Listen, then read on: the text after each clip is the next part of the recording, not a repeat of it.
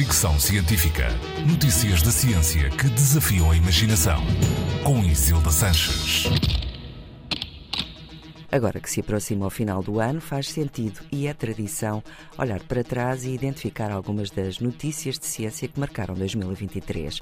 Selecionei apenas dois tópicos de um ano intenso em atividade científica. Hoje falo de inteligência artificial. O ChatGPT foi lançado em novembro de 2022, há pouco mais de um ano, mas esse e outros sistemas de inteligência artificial de conversação que entretanto surgiram como o Bard, o Bing ou o Lama, já são ferramentas do cotidiano e apenas um sinal do imenso terreno conquistado pela inteligência artificial este ano. O avanço rápido destes sistemas tem gerado várias preocupações. Por um lado, pelo facto de sistemas como o ChatGPT poderem ajudar na difusão de notícias falsas ou a reforçar preconceitos.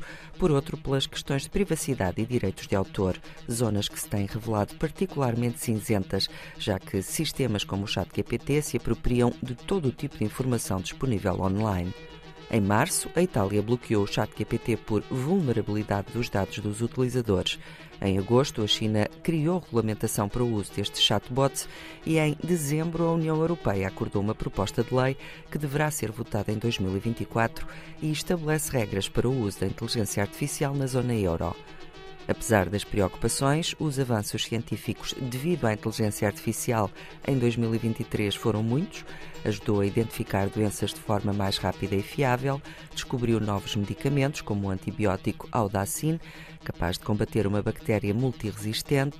Também leu e traduziu o pensamento de pessoas que não podiam falar e revelou ser melhor a desenhar cidades do que arquitetos e engenheiros humanos, além de ajudar a escolher vinho ou criar top models que já valem milhões. 2023 também foi o ano em que a inteligência artificial entrou em força no mercado laboral, como adjuvante, mas também como substituto do trabalho humano. Prevê-se que 2024 seja um ano de crescimento ainda maior para a inteligência artificial, mas deverá ser também o ano em que será adotada a nível global regulamentação sobre o seu uso. Ainda assim, há otimismo na comunidade científica. Uma das grandes áreas de interesse está na análise climática e previsão do tempo algo crucial na antecipação de catástrofes, um campo em que a inteligência artificial tem vindo a revelar-se particularmente eficiente. No próximo capítulo, o outro tópico literalmente quente de 2023 foi ano de recorde de temperaturas. Fricção científica.